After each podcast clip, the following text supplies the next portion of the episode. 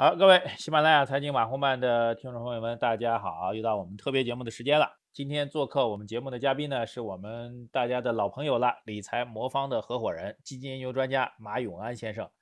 永安兄，跟大家打个招呼啊！呃，马博士好，大家好，过年好啊！我是理财魔方马永安啊。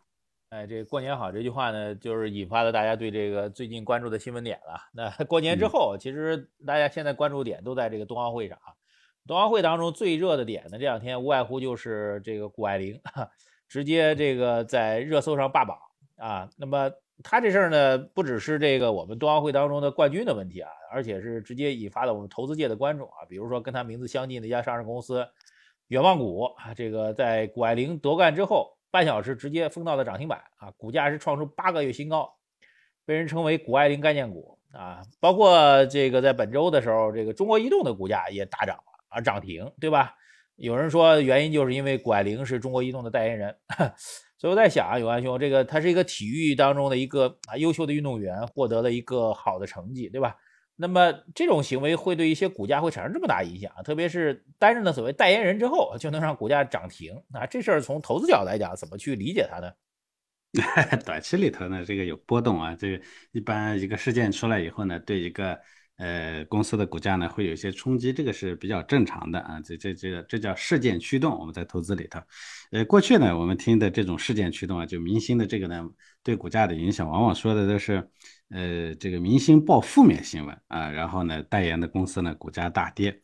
呃，印象比较深的就是原来某爽代言的 Prada 和肖战代言的蒙牛。但其实这都是媒体和营销号呢，为了吸引眼球，刻意放大了一些细节搞出来的噱头。呃，比如说这个某爽被爆出负面新闻的当天呢，Prada 收盘确实跌了百分之一点七，但这个波动其实很正常。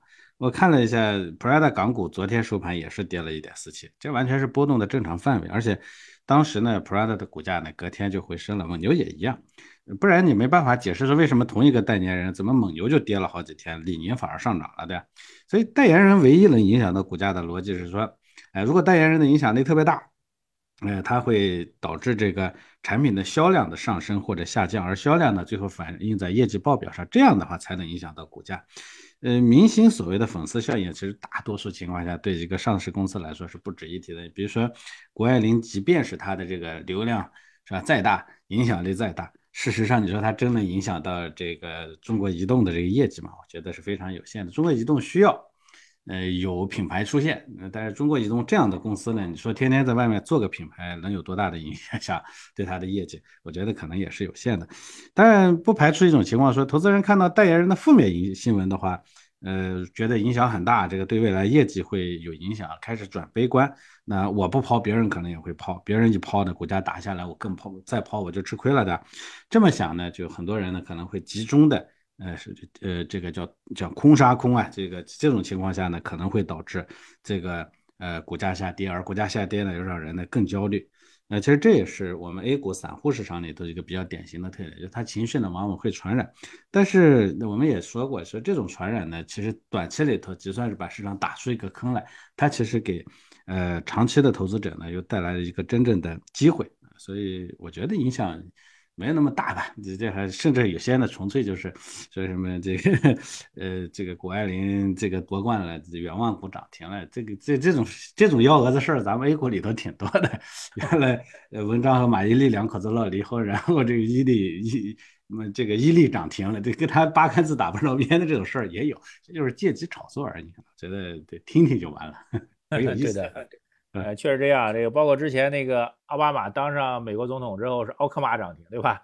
呃，特朗普 当上美国总统之后是川大之胜涨停啊。特朗普就叫川普嘛，对吧？这种故事很多啊。那基本上就是几天的这个这个资金的炒作一下，后面就拉倒了。但是我想呢，把这事儿稍微引申开来一点，因为谷爱凌确实很热，因为另外一个热的争议点就是还是她本人的身份啊，因为她本人呢是中美混血，对吧？然后之前学习啊、生活啊，主要还是在美国。当然，据说每年都会回国啊。那到一九年的时候，他是放弃了这个美国的国籍，回到了中国。啊，有人就说啊，这个事情是不是哎，不是一个个案了，对吧？因为，呃，怎么说呢？因为他妈妈可是在华尔街做投行出身的，对投资倍儿懂哈。那他选择放弃美国的身份，来到中国发展啊。当然，在中国发展也很不错啊。最近光他这代言费，我估计也很多了，对吧？那大家在说，这从这个案来讲，是不是也能证明，哎，中国总体的这个发展机会啊，甚至可以说中国未来的这个发展的机会超越美国了？能不能形成这种判断呢？你觉得？这个呢，我觉得呃肯定是有些夸张了啊。从这一个个案，当然说不出来说是这个谁谁比谁强了。这这一个国家之间的竞争呢，它显然不是这个呃一朝一夕，也不是一件事情呢就能就能就能决断胜负的啊。这个我觉得有点过度了。但是确实我们也说投资呢要投国运，这是最重要的。那谷爱凌这个事情呢，我觉得对他倒是有一些表征意义，因为大家都知道。呃，首先从这个项目本身来说呢，这这这个这个冰雪项目上，呃，雪上项目咱们本身就不擅长，是吧？这个人家的加入呢，其实相当于怎么凭空的把咱们拔高了一层，这是一个小层面上。但从大层面上呢，其实之所以争议这么激烈，主要其实原原因是，嗯，国家间的竞争呢，最终呢，其实看的还是人才的竞争，这个是毫无疑问的。美国之所以这么发达，是吧？很重要的原因是它从全球掐尖儿啊，拉人才去啊，各个国家基础的这个把培养做完了以后呢，他掐尖儿全都拉走，对吧？呃，全世界最顶尖的人才呢，供着一个国家，那这个国家自然它就无穷的发展潜力啊，所以这也是它呢长盛不衰的一个呃缘由啊。但是，嗯，确实这个谷爱凌的这件事情呢，其实对，呃，对他也不能说是一个。它不能说是一个趋势，但起码是个标志性的事件。也就是说，它可能会表表征着，在一段时间里头呢，我们部分顶尖的人才呢，要么叫回流，要么呢叫回归。啊，这个呢，其实对于美国来说呢，它显然是个负面的东西；但对中国来说呢，我觉得是一个正面的东西。当然，我们要希望这个趋势呢变成一个潮流。如果呢大量的人才呢开始回归，嗯，这至少是华人血统的华人和华人血统的人开始回归。如果我们再进一步说，那如果更希腊、希腊全球其他的跟我们非华裔的也愿意回归，就到中国来，那我觉得这个人才的竞争上呢，我们就就得了一个优势啊。所以我觉得这是呃，这是这这个呢，我们要观察啊。我我个人觉得呢，如果这种潮流形成的话，这才叫真正的趋势啊，开始了。呃，当然也有人说说他妈妈是华尔街投行出身啊，因为看好中国才让他回来。我觉得这个。呃，这一点上呢，我不排除啊。说实话，这些年我们在金融领域里头呢，会见到很多的，呃，原来我们金融领域的人呢，做这做上学呀、读书，最终呢去说，如果说能去华尔街工作，基本上就觉得到这个顶顶点了，是吧？但这些年呢，我们看到大量的原来在华尔街从业的这个华人呢，都开始回到中国来。呃，中国来工作啊，有名的这个所谓的华尔街三剑客啊，这个华尔街三剑客呢，其实原来是华人在华尔街呢干的比较不错，但其实是三个技术，因为华人原来在华尔街工作呢，很多都是做那个做技术的。那么这三个人呢，其实是有名的，是因为他们在技术领域里头做的挺有名的。呃，其实，在华尔街的技术领域里头，华人做的不错啊，包括像大家都知道的，我们的这个呃李斯蒙方的那个全天候策略的最早的发明人，其实也是个华人。后来呢，被这个达里欧呢利用改造以后呢，变成了这个全球知名的这种策略。那其实这个发明人是一个华人，所以，呃，挺多的。那么这些人呢，其实也在逐步的回归。我觉得从这个角度来说呢，这也没啥好好好证明的，其实就是这些年呢，中国的国力呢蒸蒸日上，然后呢，相应的说，美国呢，它就相应的会有些下滑。但是我们也要说啊，其实全世界呢，无论从说中国还是美国，都在向上。嗯，除了中国和美国以外呢，这个呃其他的国家呢在在在在向下。中国和美国其实总体上都是向上的，只是我们跑得太快了，导致我们在相对的这个竞争优势里头呢，我们变得更更优秀。所以很多做投资的人呢，他也因为做投资的人一般比较敏锐，嗯，所以开始呢去投资中国。所以我觉得从这个角度来说呢。嗯，不管他是不是因为这个原因让他的女儿回来的，但我觉得这个选择显然是一个对的选择。这就说到就是投资投国用。我一直讲说我们要做全球投资，但我们最重要的还是要投资人民币资产。人民币资产里头最值钱的就是最值得投的就是 A 股。所以这其实也是我坚持希望我们的客户在做全球投资的同时，集中呃或主要的力力量呢要放在 A 股上的一个非常重要的原因。因为这些年呢一说全球化。呃，很多有钱的家庭呢，都把钱呢不停的往外面去放，觉得全球配置呢才是最合算的。我觉得全球配置可以降低风险，但是机会最重要的还在中国啊，所以我个人认为，啊，尤其我们现在的这个房地产的热潮已经退出，资本市场的这个真正的红利期正在正在来临的时候，啊，这个时候呢，我觉得我们不能错过，我们不能在这场盛宴的开始的时候呢，我们不坐在桌子上。我觉得这是非常重要的。其实与这样的一个大的趋势相比，任何短期的波动其实真是啊，就完全不用在意啊。好的，其实我们聊到这儿呢，其实聊了两个话题啊，一个话题就跟市场的这个盘面教育有关系啊，那就是多么的无法预测，多么的无厘头啊。但另一方面呢，又是跟我们的这长期的战略投资机会有关系啊，就比如我看好中国，看好人民币资产，对吧？啊，两者放在一块儿，那就回到一个操作层面来当中来了。就是我们尽管大家可以讲我们长期如何如何看好，但是回到短期来讲呢，就哎各种误操作啊，各种各种错误的判断啊，各种的这个追涨杀跌，对吧？那在这种情况下，那这完全得给我们支支招啊。这长期跟短期的矛盾永远是存在的。那么面对这种情况，我们应该会给大家什么样的建议呢？哎，是这个，其实是我们投资里头呢，往往是看对了方向，做错了操作的一个原因啊。就是，呃，投资最难的是短期里头定住心性啊，这是最最难的。其实长期趋势谁看不懂，谁都看得懂。说实话，只要一个资本市场呢不会出现呃崩盘，一个国家的经济不要出现崩盘，长期来看它的市场一定是上涨的。那且不说有没有国用，它都是上涨的，对吧？嗯，那再加上说，你如果说你在国用的上升期的话，那你的上涨速度应该更快才对。所以这一点上呢，我觉得没啥好猜的哈，也没啥好说的。但是呢，那我们现实里头呢，一旦是叫一入股市深似海，是吧？那一旦在每天的这个涨涨跌跌，每分钟的涨涨跌跌，每秒的涨涨跌跌里头当中，我们很快就忘掉了这个长期的趋势，这也是非常正常的。我觉得，作为人来说，我们生活的这个这个地方是吧？我们有，我们心里头要有这个，呃，星辰大海，但是我们每天面临的还是柴米油盐，这个东西是绕不过去的。所以，其实我个人的感受是说，如果你不不想忘了啊，这个星辰大海，你就尽量别去涉足柴米油盐。在现实生活里头做不到这一点，没办法，你必须得涉足柴米油盐。但是在投资里头，你可以做到。啊，不涉足柴米油盐，这样你才不至于忘了星辰大海。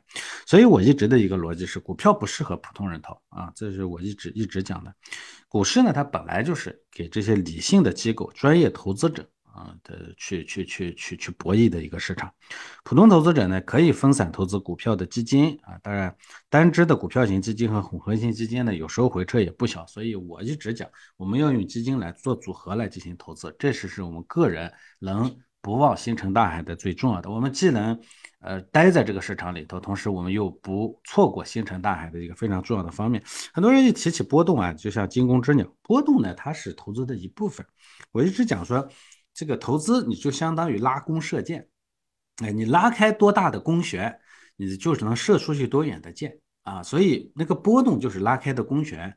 而射出去的距离，那就是最终的你得到的收益。如果你就是稍微一拉就崩一下就松手了，那个箭肯定射不远。反过来说，如果你能拉的足够的圆，这个弓呢拉拉圆了、拉满了，那射出的距距离肯定就足啊。所以呢，承担多大的波动，你就能得多大的收益。但是这里头呢有一个基本的线，叫什么呢？那个弓呢，大家都知道，你拉足了射出去是圆，但是力气如果拉过了，它就拉断了。拉断了的话，那不光呃，这个箭射不出去，你最终的可能一点收益都没有，你还亏了，你的弓完了嘛，对不对？所以这其实投资里头一个基本的逻辑，就是我们要担波动，但是我们不能担我们自己担不起的波动。我们担不起的波动，最后导致的结果就是，当我们在我最应该坚持的时候，我们坚持不住，我们跑跑掉了，就相当于在拉到最足力量应该射出去的时候没有射出去，结果呢，弓断了。断了，那我们见就就别说收益了，啥都没有了。所以这其实是我一直讲的，波动不是坏事情，超过你风险承受能力的波动才是坏事情。我一直讲，这叫好风险和坏风险。啊，好风险就是正常的，你能担得起的这个波动，你只管担着，越跌你应该越开心才对。但是如果这个波动大到你已经寝食难安了，这种就叫你担不起的风险。这种时候你一定要把风险降下来，先不要去想说如果我能撑得住，我最终呢能射出去多远？你先想你这把弓会不会被拉断啊？所以这是一个基本的逻辑。呃，所以呃，这其实也是我们一直在讲的，说呃要给投资人来来做呃做定制，要做个性化定制啊。啥叫个性化定制呢？就每个人呢，你那把弓啊。能拉开的距离，能担那个最大的那个拉开的那个弦的距离是不一样的。每个人都是那把弓，对吧？那如果你能，咱们说弓弓箭的这个力量呢，用几弹力几弹力来说，你只能承担四弹力这个弓啊，你就应该就拉那么远，你就用四弹力拉到那个位置就行了。那射出去的距离就是你能吃到那个那个那个收益。如果你是能担起八弹弓的力，这个八弹力量的这个弓，你就应该拉到八弹。那究竟这个功能担多少？这个呢，其实是因人而异的。你能担十个点的亏损，我就帮你来按十个点的亏损来做那个组合；你能担十五个点的亏损，我就按照十五个点的亏损来帮你做组合。我们一定要理解。波动是投资的一部分，没有波动就没有收益，波动越大，最终的收益越高。这一点上呢，大家一定要切记。所以我觉得，呃，最近的这个市场啊，这个波动大，很多人呢心理上觉得比较难受。啊，我还是这个逻辑，如果特别难受，请神来，就说明它力量太大了，你快崩了，把风险降下来。如果你觉得也还 OK 啊，这种波动呢，你就心态淡定的等待它，这说明你这这你能担得起当下的这个波动，说明你能比别人挣的更多一些啊，这是个好事情啊。好的，其实很多朋友听咱俩对话，永安兄，他们发现一个重要的规律啊，就是发现咱们照理说，咱们是给大家提供这个财富管理啊这方面服务的。很多人说你给我们提供财务管理，你就多讲讲你的收益，对吧？最多讲讲你的波动跟风险。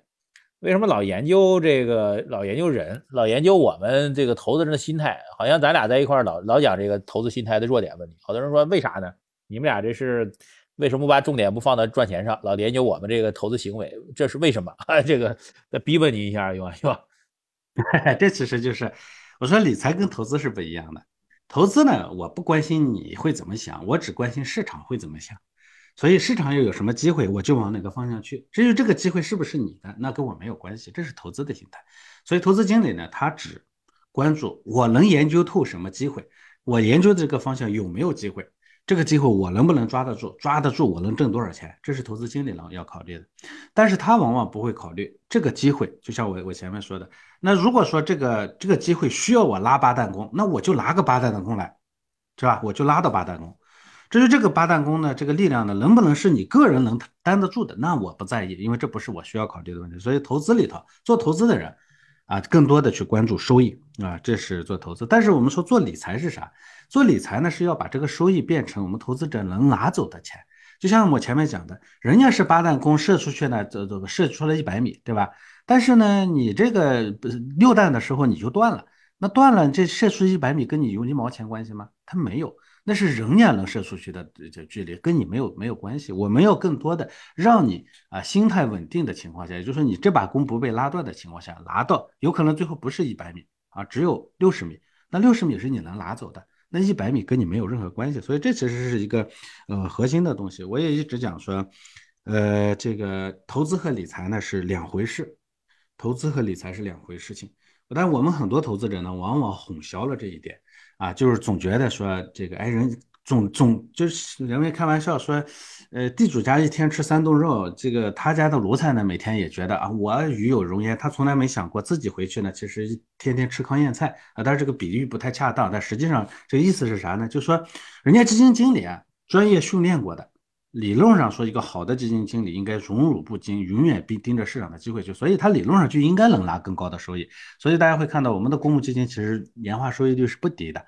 呃，这些年大概平均也百分之十六到十八的平均年化收益，这个很高。但是我们投资者为什么拿不到呢？因为我每个人不是人家基金经理那么牛，我们每个人呢其实都有弱点，我们呢能担的那个力量没有人家大。这种情况下，我们只能从人家专业的这个收益里头切一部分。那这个切一部分呢，更多的就是要通过我们的心态的呃稳定啊，是吧？呃，首先我个人呢，可能能就能担那么多。那通过长时间的跟我们的客户的交流啊，呃，通过这个对你的心态的解析啊，对市场的解析，让你的这个能力，原来你能担呃六单的力量，你现在能能担到八单了，那意味着说原来你只能呃只能拿个六十米的收益，你现在能拿一百米的收益了，你看这多好！这其实就是我们始终在做的这个工作。所以投资者呢，不免会。担忧说：“哎，你天天在分析我的心态，你分析我的心态干什么？你告诉我什么挣钱不就完了吗？其实这事情就说，我要不分析你的心态，你那个钱你是挣不到的啊，这是核心。这其实是我们理财魔方一直提的这个投顾的三个理念，叫呃客户立场，就是我最终要让你挣到你该挣到的钱，那叫个性化定制，就是说每个人呢能担这个力量不一样，我给你你能担多少，我就给你多少。”啊，这是个性化定制。那第三个呢，叫伴随式服务，这其实就是所谓的伴随式服务。伴随式服务是做什么？无非就是让咱们一块儿度过啊这个比较艰难的时候，享受比较好的时候。这其实就是伴随式服务的核心。我最近市场下跌呢，我很多投资者有一小部分投资人的心态很压力很大，所以我其实他们来问我说怎么办？我说，如果你觉得压力很大，这时候你把风险往下降一降。我们客户说，啊，那降下去不就追涨杀跌了吗？那你不降的话，你最终会是更严厉的严，就相当于那个弓被拉断了，你这会会在更严重的时候呢，你再跑掉。这样的话呢，你完全挣不到钱。你别说你追，你这样降了点风险，最后收益率是降低了一点，但是呢，它总归能拿得到，对不对？这就叫伴随式服务。所以我觉得这其实是核心啊，一定要挣自己该挣到的钱。